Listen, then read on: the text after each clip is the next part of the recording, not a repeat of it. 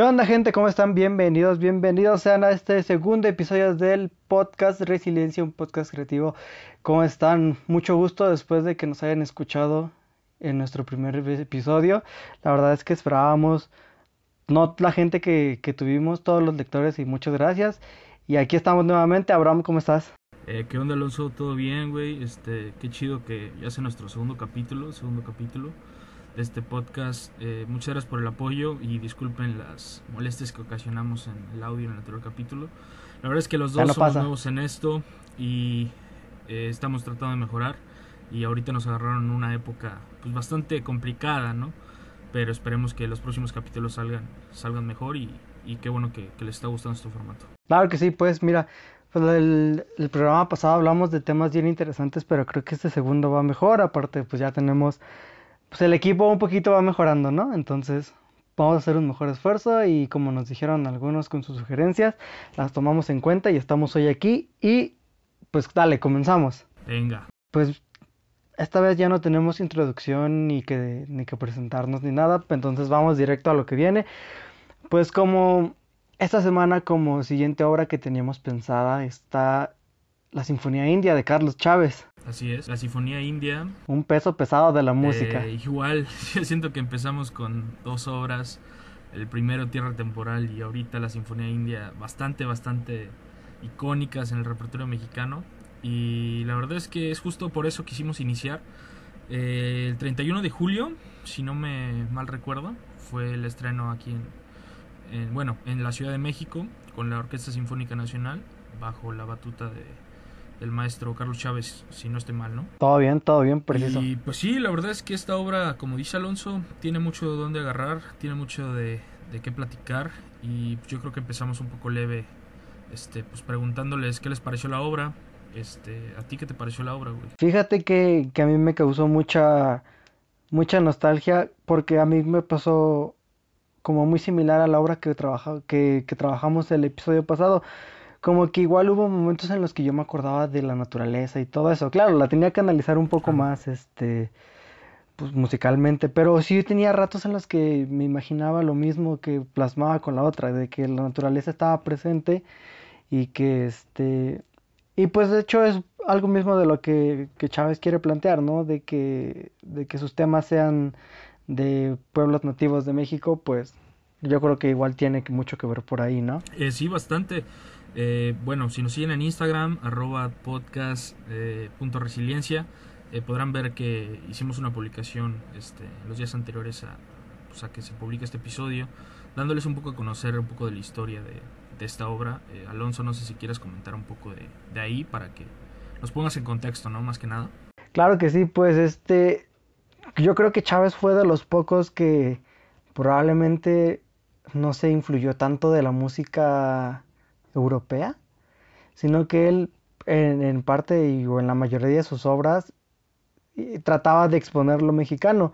Y esta, y esta obra es el reflejo de eso, porque aparte, o sea, independientemente de que la escribió en Estados Unidos, pues el hecho de, de- este, estaba leyendo una, una entrevista que, que le hicieron, creo, y él decía, es que fue la primera, estos tres temas nativos de los yaquis, los seris y los huicholes, fue lo primero que yo escuché como música, entonces fue lo que yo quise plasmar en esta sinfonía.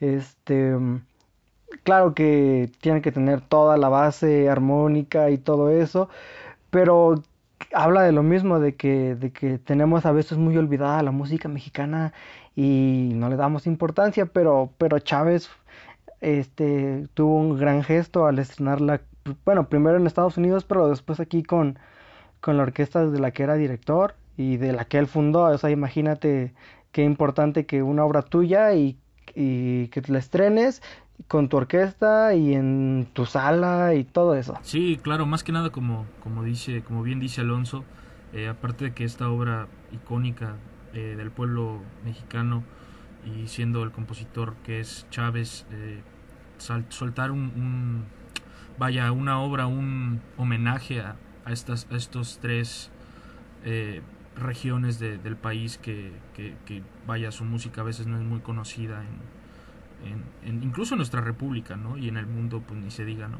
exponerlo de esa manera y, llevarlo con su música a otros niveles. Yo creo que ese es el, verdadero mérito. Aparte, cabe recalcar y algo que yo quisiera mencionar es, eh, si ustedes ven las versiones, hay muchísimas de diferentes orquestas. Hay una versión que me gusta mucho que es con la Sinfónica Nacional de hace unos cuantos años. Eh, la otra de la Orquesta Juvenil Universitaria Eduardo Mata, la verdad es que es muy buena también, con el maestro Gustavo. Y este, cada una de ellas tiene como diferentes dotaciones de instrumentos. Más que nada me refiero a la parte de, atrás, ¿no? a la parte de las percusiones, que era lo que quisiera recalcar en este capítulo. Que me gusta mucho la música de, del maestro Chávez porque siempre te pone, siempre pone al percusionista al, filo del asiento y, siempre exige ese, ese pulso rítmico que, que lleva la orquesta a otros, a otros lugares. ¿no? Incluso en la sección de metales yo creo que también se podría decir eso en, en esta, bueno, precisamente en esta obra, más que nada. Pues, pues fíjate que, que no tanto, o sea, sí es de esos que, que, casi no te pone, pero cuando te pone te, te explota, por así decirlo. Porque viendo la dotación de, por ejemplo, de trombones, solo tiene dos trombones, no tiene el trombón bajo y no tiene la tuba. Entonces ahí ya está dando a entender que, que no los va a ocupar mucho. Pero por ejemplo, la última parte es pasaje de, de, orquestal, pasaje de audiciones y está bien recio para todos, sí, y haz de cuenta que los trombones, o sea, todos tienen eh, el mismo motivo, pero la particularidad de los trombones es que tienen que hacer glisandos, ya saben que no hay mejor instrumento que hacer para hacer un glissando que los trombones. Y, todos llevan el mismo, pero cuando lo tocan los trombones es sumamente más explosivo porque tienes que hacer un glissando mortal así de... de ¿qué es? De, de un... que es una tercera más o menos, que pues viene siendo estirar todo el brazo y encogerlo. E, es bastante explosivo, entonces por eso digo que a lo mejor sí se basa mucho en las percusiones y en los metales, no tanto, pero cuando los pone. Claro, igual la, la destacada, la destacada este, participación del, del pícolo. El pícolo da unas, unas notas ahí sumamente importantes para la obra que yo creo que, que sí que las hace ver bien reales sin duda alguna y yo siento que le da ese aire a, a, la música que quiere expresar este Chávez en, esta en esta obra no eh, fuera de eso la verdad es que hay muchísimos puntos a, destacar en la obra. Es una obra rítmicamente muy compleja. Es una obra que a la, a la orquesta, bueno, una orquesta que no tiene mucho tiempo este, conformada o juvenil o algo, cuesta mucho trabajo como hacer ese ensamble de, de cada una de las secciones, es un trabajo muy, muy, muy, este, vaya, detenido y, el director lo tiene que revisar con, con detenimiento cada un, cada qué está sonando y, qué quiere expresar la obra, pero me quedo con, con esas tres partes, ¿no? Que mencionamos al principio este, la introducción, el desarrollo de, de, otra calidad y otra obra musical y el cierre con, con el inicio pero combinado con otra igual con otra idea musical que, que pues cabe destacar que, que es de nuestro país y, cada vez que escucho esa obra me acuerdo mucho de, de, México, ¿no? Sí, claro. Pues así, platicándolo un poquito más a detalle, a mí, por ejemplo, el inicio se me hace tan de los compositores como lo son Revueltas, pues, obviamente el mismo Chávez, porque toda esa irregularidad de métrica se me hace bastante compleja. Y después la segunda parte, el segundo bloque, vuelves a, lo tradicional, vuelves a lo alegre, te imaginas un llano, te imaginas un... Unas montañas. Un, este, unas montañas, claro. Y después ese mismo lo, lo conviertes en algo trágico como que se va haciendo algo trágico, algo siniestro y después nuevamente vuelve a algo alegre, algo jovial. Entonces habla mucho de lo que somos aquí, de que importante, me, digo, a pesar de que mm, haya problemas o haya momentos difíciles, siempre vas a volver a lo mismo porque el mexicano es eso. El mexicano se repone bastante rápido de los este de los de las adversidades. Y al final, pues es una muestra clara de que la música es, va de la mano de México. O sea, México no existiría en su totalidad si no hubiese música. Esos es como que los tres grandes bloques en los que yo describiría la, la obra. Y fíjate que algo bien curioso para mí es que yo escuché eh, a Sinfónica Nacional y no me gustó tanto Probablemente haya sido el video, probablemente haya sido la versión, pero a mí me gustó más en Spotify, yo la busqué con, con Ofunam y a mí se me hacía bastante, bastante simple, o sea, no se escuchaba tan compleja de lo que realmente es.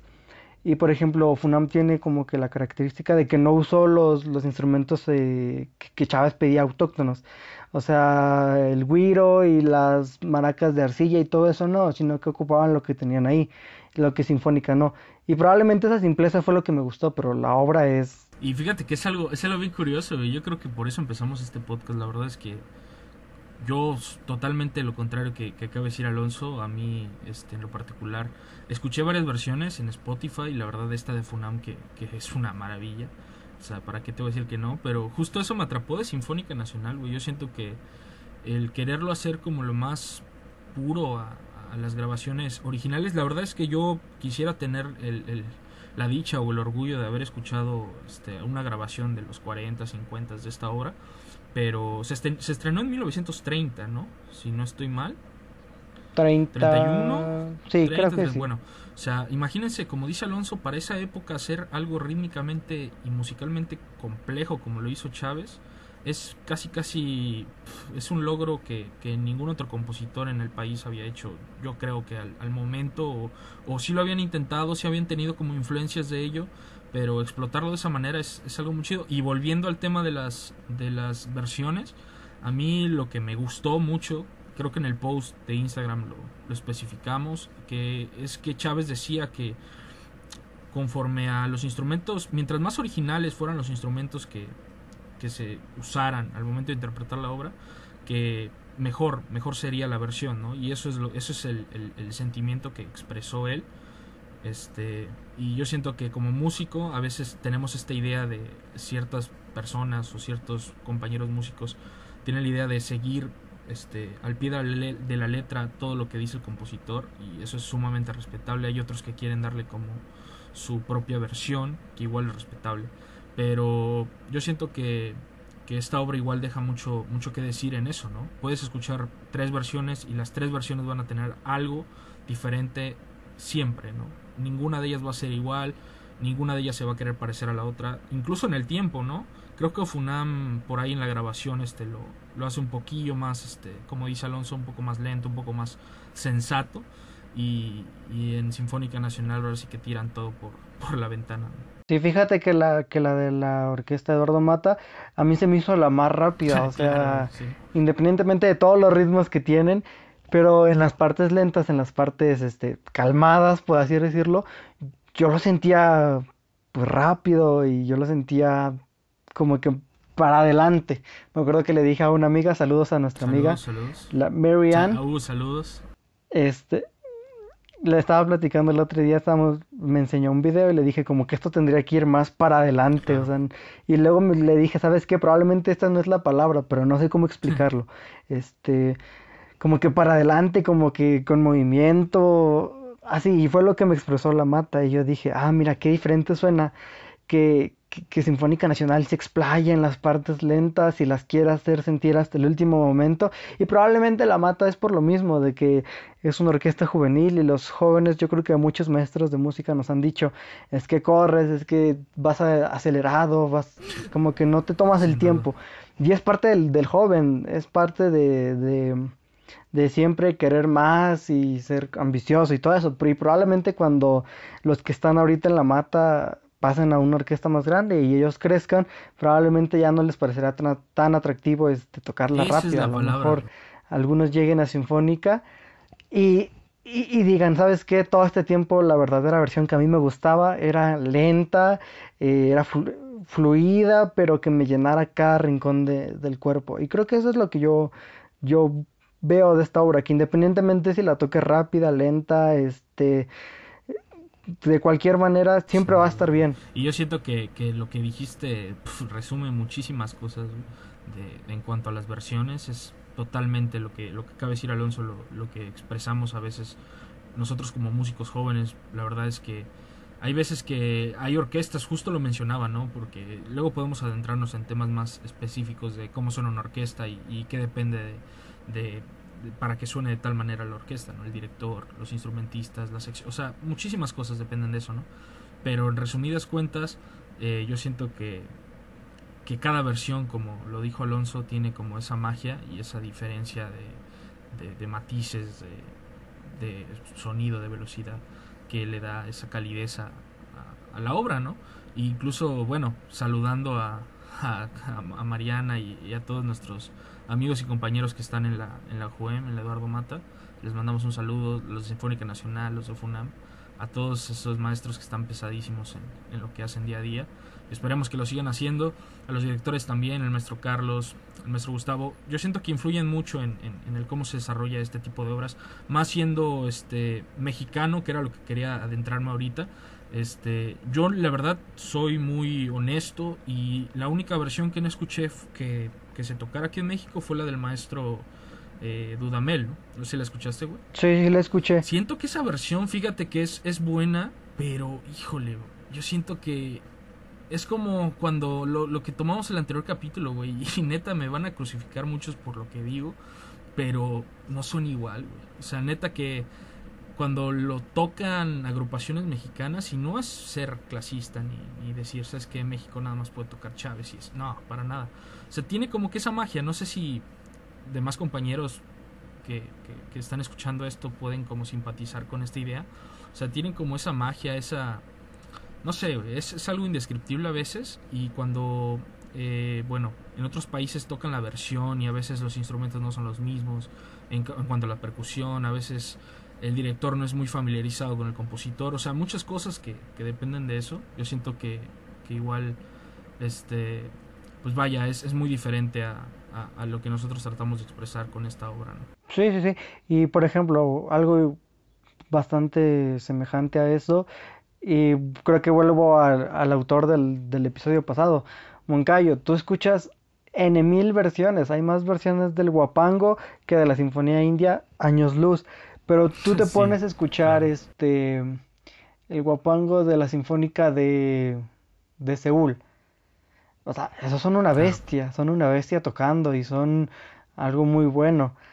Pero tú las escuchas y, por ejemplo, yo me baso mucho en, en el solo final de, de, trompeta y de trombón de, del guapango. Y este, pasaje de audición, extracto pasaje de audición. De audición. Y yo, y yo los escucho y hasta cierto punto como que lo tocan, sonará muy futbolero esto que voy a decir, pero como pecho frío, así como que son muy pechos fríos este al momento de tocarlo, como que dicen, nada más hay una hay unas notas, es el, el, el, extracto, solo es una trompeta y un trombón y ya. Y probablemente aquí en México no, porque al menos con los trombonistas, ese solo de guapango de trombón, pues desde muy pequeño lo tocas y desde muy pequeño te genera este como que esa es sensación. casi sagrado, sí, ¿no? Se podría sí, decir. sí, sí, es es ley casi casi y como que eso mismo pues te, te, genera que cuando lo tocas lo tocas este con mayor júbilo con mayor eh, emoción esperanza no sé cómo explicarlo y es eso independientemente de que seas un niño de 11 años que lo está tocando con su orquesta de, de su escuela claro.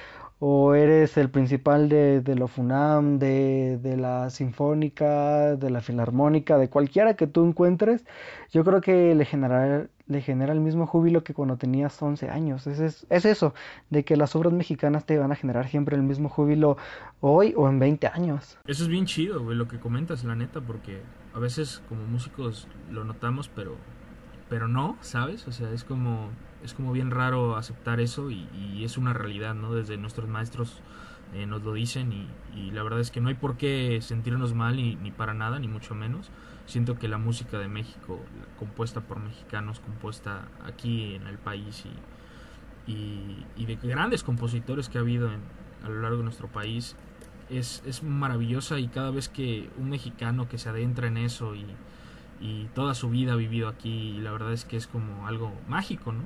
Se podría escribir como mágico llegar a, llegar a tocar una obra de este estilo para cuando no sé, o sea, como dice Alonso, desde pequeños soñamos con esto y, no sé, jóvenes, eh, 18, 19 años, llegar y, tocarlo en una orquesta es como, pues muy, muy, muy, un sentimiento único que, se te queda para toda la vida. Y en cuanto a las versiones, la verdad es que hablamos desde el respeto o, lo más apegado al respeto posible. La verdad es que todos son unos monstruos y que toquen nuestra música en el mundo es para, para nosotros es un honor. O sea, ya, ya fuera de, de, bromas o lo que sea. Pero sí, somos honestos y sí queremos expresar una opinión, vaya sincera. Y yo siento que comparto lo mismo de Alonso, Cuando veo a, a orquestas de, Europa incluso, ¿no? Tocar música como el guapango, la Sinfonía India, como Sensemaya, como obras muy, muy, muy características de aquí, se escucha mucho la diferencia. O sea, como que ahí dices, mm, extraño, extraño estar en el IP, extraño, estar en la, en la sala del IPN escuchando la orquesta, ¿no? Extraño estar en, en la sala NESA escuchando Funam, o sea, es, es casi, casi por, por default que vamos a decir eso. Sí, y esto, o sea, esto es a nosotros que somos músicos, pero vuelvo, bueno, ahora lo quiero ver desde el lado de la gente que no es músico. Para toda la gente, por ejemplo, estas obras generan un, nacionalismo bastante, bastante denso, por así decirlo, porque todas estas obras los identifican y probablemente las personas que, que radican en Estados Unidos probablemente ya no tienen tan arraigadas las costumbres del día a día, pero si ellos escuchan, no sé, y vámonos con obras mucho más sencillas como El Cielito Lindo, todo este tipo de obras lo que les va a generar es un nacionalismo, un arraigo a su tierra, y es lo mismo, nada más que con obras más complicadas, para, sin demeritar claro a las otras obras, pero sí, el hecho de que estas obras sean de compositores mexicanos, pues las hacen tener un arraigo. Y, y que te y cuando tú investigas los temas del por qué se escriben, pues todavía te generan más arraigo. Sin duda, güey. Yo siento que, que pasa eso siempre, incluso cuando nosotros queremos tocar música de Bach, música de compositores, este, eh, vaya, europeos, incluso con compositores que, como, como dice Alonso, que a veces eh, su música quiere decir una cosa y tú llegas y no sabes del compositor, no sabes de la historia y quieres expresar otra suele pasar, ¿no? A, las personas que son músicos nos van a entender 100% y a las que no están como muy dentro de, esto, incluso lo, lo, lo, van a escuchar y van a decir, ah, ya sé por qué dicen esto, ¿no? O sea, es muy burdo a veces decir, pero decir esto, pero, pero yo siento que en unas pláticas con, con amigos igual opinan, opinan casi lo mismo y, y es eso, ¿no? Es lo bonito de la música, güey, que cada quien se nutre de, de lo que tiene y por eso cuando vas a festivales, cuando vas a encuentros, eso es lo padre y lo, lo bonito de estar con diferentes personas de distintos países y, que ellos te nutran de, lo suyo y también tú aportes de, de, tu, de tu tierra, ¿no? claro que sí. Bueno, a ver, defíneme ya para terminar esto nada más, defíneme la Sinfonía India en una palabra. México, güey. Bastante, bastante generalizada. Bueno, es, es cada, cada quien, ¿no? México, si me quiero, si me quiero poner exquisito, diría un amigo mío, diría montañas, güey. Es que también me, me, sacaste de onda con esa pregunta, ¿eh? La verdad es que no, no, no la esperaba, pero sí, montañas, güey. Montañas, ya, ya poniéndome en algo en general, montañas, güey. Como ese, como ese esplendor de las montañas de, del norte de, nuestro país, cuando va amaneciendo, me imagino así, güey.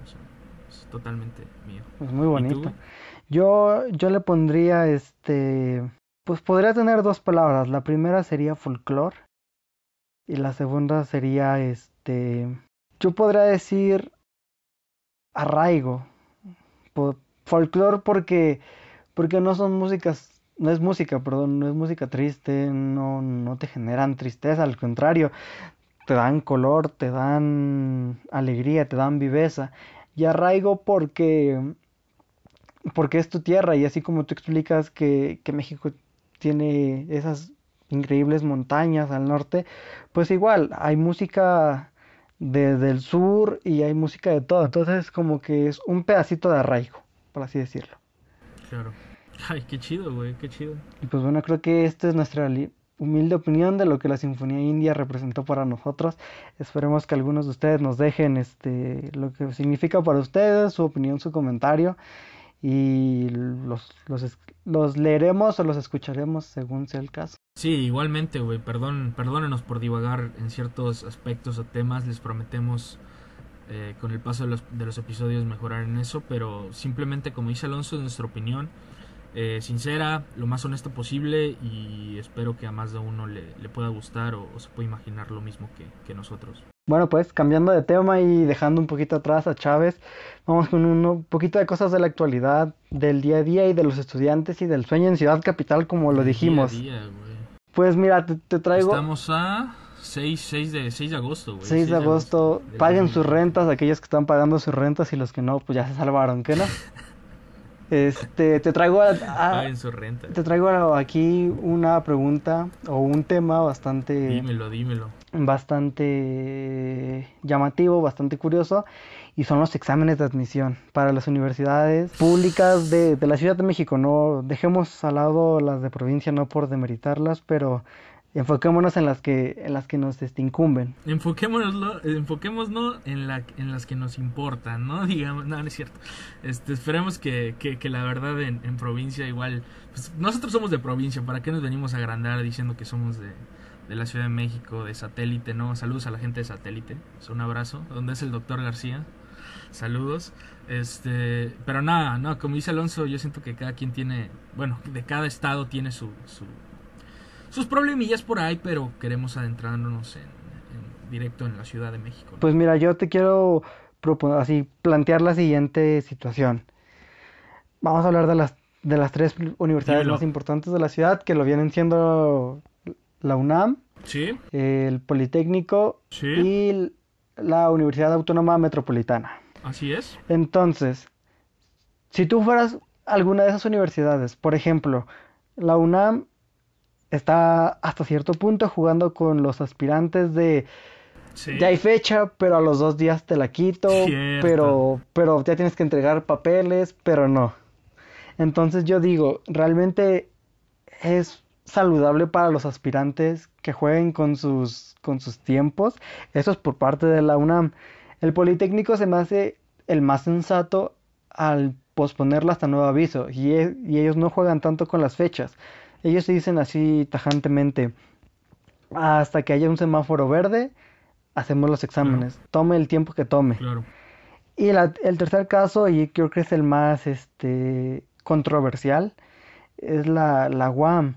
Al querer innovar o implementar los exámenes en línea, los comentarios que yo he tenido es que ha sido un desastre la aplicación de exámenes en línea. Sin duda, güey. Y yo digo, ¿realmente se, se- se te hace justo o tendría veracidad los exámenes en línea sabiendo que puedes estar en tu computadora, pero enfrente de ti o al lado de ti tienes, no sé, tu guía y con la facilidad del mundo puedes, este, revisar una, una pregunta, una respuesta. Yo creo que nos podríamos pasar tres horas hablando de este tema, pero para resumir la- las cosas, como bien dice Alonso, lo que yo siento que depende mucho, por eso quisimos adentrarnos esta, a esta propuesta de nada más estas las tres casas de estudio que hay en la- o las más importantes que hay en la Ciudad de México, es la exclusividad. Eh, la verdad es que, siendo sinceros, la educación en México es bastante que es, escasa en, el interior del- del país y, y en el exterior también yo siento que mucha gente se va incluso a Estados Unidos, Europa, a estudiar por lo mismo, ¿no? Que sienten que, que no hay una muy buena oportunidad de estudios en, su país, ¿no? Y es totalmente aceptable. Yéndonos al tema en específico, siento que sí es muy difícil contemplando que nunca ha habido ninguna otra pandemia en, el siglo XX o lo que sea. O sea, nunca ha habido ni, ni ha existido algo como lo que estamos pasando aquí, güey. Y yo siento que, primera, es muy de, de valor y de, y de admirarse el esfuerzo que están haciendo todos los académicos, los del Consejo de Técnicos. O sea, la verdad es de admirarse porque simplemente es algo que a veces no nos damos cuenta y gracias a ellos tenemos esa tranquilidad a veces que nos da un comunicado, que nos da un correo, que nos dicen, ¿saben qué chicos? No se preocupen, todo esto se va a aplazar. Eso a veces para nosotros vale mil y a veces ellos pues se quedan ahora sí que sin ningún reconocimiento o sin hacérselos valer. ¿no? Pero primero eso, ¿no? Después, enfocándonos en los exámenes de admisión, güey, yo siento que para mí no se debería aplicar ningún examen de admisión presencial si no hay un semáforo mínimo amarillo. amarillo en la Ciudad de México, mínimo y con sus debidas precauciones. Si nos vamos más, más para allá que para acá, y si fuéramos, la verdad es que un, país que, se repartaran las medidas, que, en los cuales respetáramos cada cosa, incluso podríamos pensar que, en semáforo naranja o en semáforo incluso rojo se podría hacer algo, pero no, o sea, siendo sinceros, no, no estamos ahí, ni, nos falta mucho para llegar ahí. Y yo la verdad, mi opinión sería hacerlo en un semáforo amarillo o verde, y si no, simplemente posponerlo y en dado caso que, que se llegara a aplazar el semestre, pues a lo que hay, ¿no? Pues mira, yo, yo hablo por, por lo que hace la UNAM. Yo, es mi opinión, y sonará muy dura o muy descabellada, pero por ejemplo, la, la UNAM ya hizo su examen de febrero. Sin duda. Ya tiene algunos aspirantes aceptados. Entonces, sonará un poco drástico, pero a medidas digo, a situaciones extraordinarias, medidas extraordinarias. ¿Sabes qué? Pues se cancela la segunda vuelta, que es lo que ha estado batallando mucho, porque esa segunda vuelta va a generar que todo se aplace. Y mi... es que ahí es donde tú dices, algunos que no son universitarios están aplazando a los universitarios. Suena hasta cierto punto discriminatorio. y probablemente sí suena así. Pero yo digo, son situaciones extraordinarias. No te quedaste sin generación 21, 2021, sino que ya tienes unos cuantos aspirantes. Pues mira, aguántate con los que pasaron la segunda ronda, pero con la primera ronda, perdón, pero este, pues los de la segunda ronda tienen cinco años más. Entonces no, yo es lo que pienso, obviamente no va a pasar, hoy es segurísimo que no va a pasar, se hará la segunda ronda en su debido momento, pero yo pienso que sí deberían pasarlas. Sí, güey, ¿qué te puedo decir? La verdad es que yo creo que todo el mundo lo ha discutido en familia y, lo ha planteado de muchas maneras, incluso va más de una vez que, discuto esto con, mi mamá y, las posibilidades y no.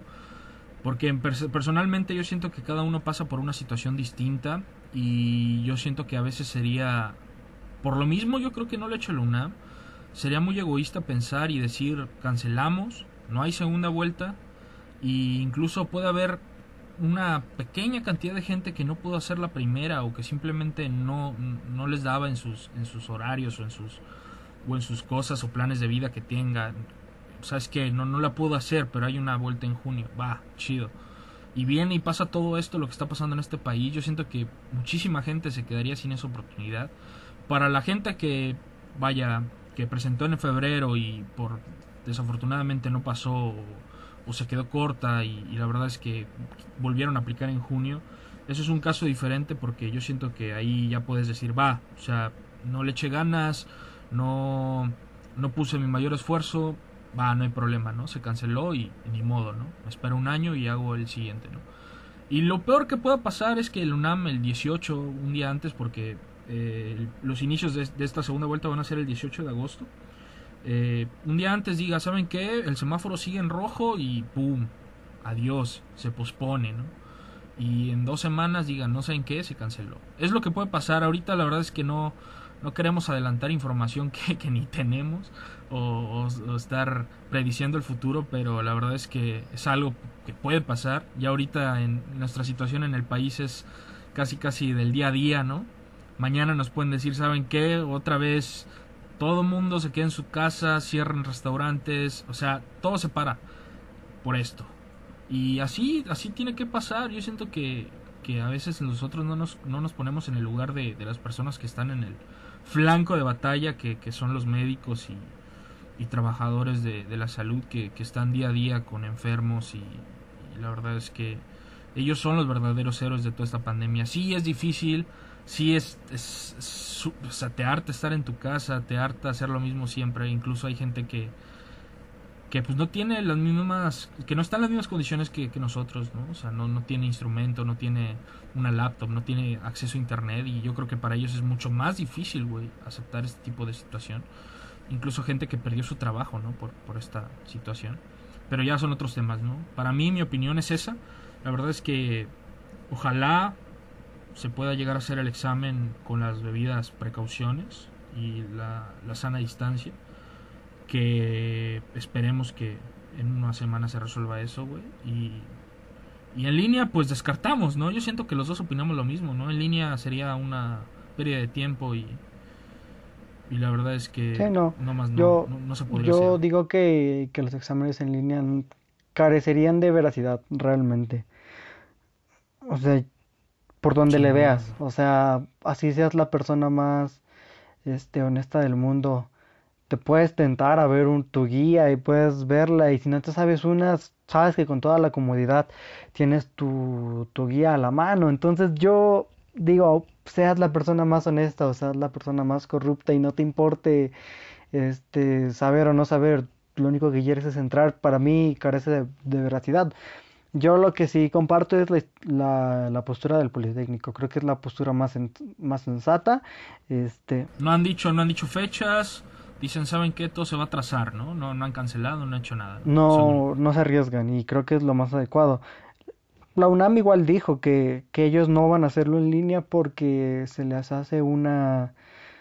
que se ampliaría más la desventaja que muchos alumnos tienen. Y es lo mismo que tú dices, unos tienen internet y otros no. Sí, pero todos tienen el mismo sueño de, de entrar a la universidad. Entonces, siendo una, una institución tan grande, yo creo que hizo lo correcto a- al decir que ellos no tienen en planes hacerlo en línea y que ahora sí que los aspirantes se aguanten el tiempo que se tengan que aguantar, pero que lo van a hacer.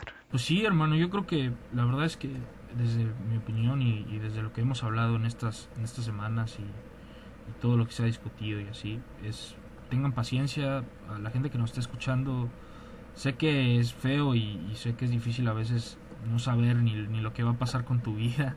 Y pregúntenle, o sea, la verdad es que a nosotros nos pueden hacer esa pregunta y nosotros también les vamos a contestar, ¿sabes qué? O sea, con esto nadie se lo esperaba, o sea, yo siento que a veces hasta el mismo sueño se te quita, ¿no? De, de no saber qué va a pasar en un futuro, de no saber si esto se va a volver a repetir, güey. De no saber si, si en dos, tres semanas te pueden decir, oye, ¿sabes qué? Mira, ya no vas a volver a entrar a la escuela hasta en 2021, ¿no? O sea, no, no tienes esa certeza y es feo, güey. Es feo decirlo, pero a veces la vida funciona así, a veces la vida no te da las cosas y a veces la vida te, te empuja a salirte de, de- de lo que quieres y de lo que amas, pero no, güey, o sea, yo siento que cada quien lo puede ver de diferente manera. Yo siento que, como dice una persona que admiro mucho, en los tiempos difíciles es donde te forjas y donde desarrollas un carácter que te va a ayudar en, en, todo. Y yo siento que estos tiempos nos van a servir para eso, güey. Si lo ves de esa manera, se te va a pasar el tiempo mejor y, y yo siento que, que si no es así, si tienes problemas, si te sientes mal, acudas con alguien, a hablar con un amigo, una amiga y, y ya, güey, yo siento que esa es como mi solución, mi consejo a las personas que nos están escuchando. No sé, si le quieras dar algún consejo a la, a la gente que nos escucha, güey, amigos, familiares. El único consejo que yo les daría es mantengan la calma y hagan lo que les gusta, porque si estando confinados no hacen lo que les gusta, pues se van a volver locos y se van a matar entre ustedes estando en casa. Entonces nada más eso, que hagan lo que les gusta y que si alguna vez se sienten estresados porque están acostumbrados a no convivir con sus familiares, pues nada, nada más enciérrense en su cuarto y no salgan hasta que se les pase eso. Es lo único que yo les diría. Sí, no perdamos, no perdamos esa... No, no lleguemos a la locura, por favor. Todo, todo, alguien te quiere y, y la verdad es que yo extraño ahorita mucho a mis amigos y, y todos estamos pasando por lo mismo. Pues bueno, creo que con esto terminamos el capítulo de esta semana. Este, ojalá que les haya gustado. Y bueno, nada más un pequeño comentario extra. Feliz cumpleaños al, al asaltante de la combi. Hoy era su cumpleaños. Cumpleaños, hoy es su cumpleaños. Uh, maldita sea, ¿por qué? Hoy es su cumpleaños. Entonces, muchas felicidades. este, esperamos que te la estés pasando bien en el hospital. Ojalá que, le- que este, pues que, que tengas un bonito día. Cabe destacar, perdónanos, güey, pero te tocó a ti, hermano. Ya sé que hay gente, hay banda más, más que le- se mereció esa patada, esas patadas que te dieron, pero ¿qué te puedo decir, viejo? Ya estamos, ya está harto el pueblo de que le roben, así que pues, felicitaciones, esperemos que mejores, güey, y esperemos Y que sigas siendo un león. que- que Más que nada, que sigas siendo un león. Oye, güey, ¿qué hubiera pasado si el señor de la combi hubiera estado ahí, no? El famosísimo señor de la combi. El señor del Estado de México, ¿cómo no, güey? Es un clásico. No, creo que no. Bueno, bueno, ustedes que me están escuchando igual y si lo vieron, imagínense ese crossover, ¿no? El señor de la combi contra el León. Pero bueno, hermano, ya nos estamos desviando mucho. Dale, pues, pues muchas gracias por escucharnos. Este, síganos en nuestro Instagram, arroba podcast.resiliencia. Ya lo puedo pronunciar mejor gracias a, a la vida y a que me puse a estudiarlo.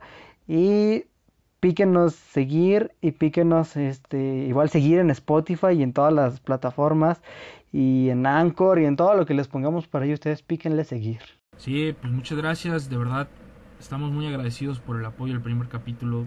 Eh, esperemos mejorar, como lo repito, cada capítulo. Y, y gracias, güey. Gracias a ti que, iniciamos este proyecto. Y chido. Cuídense. Besos.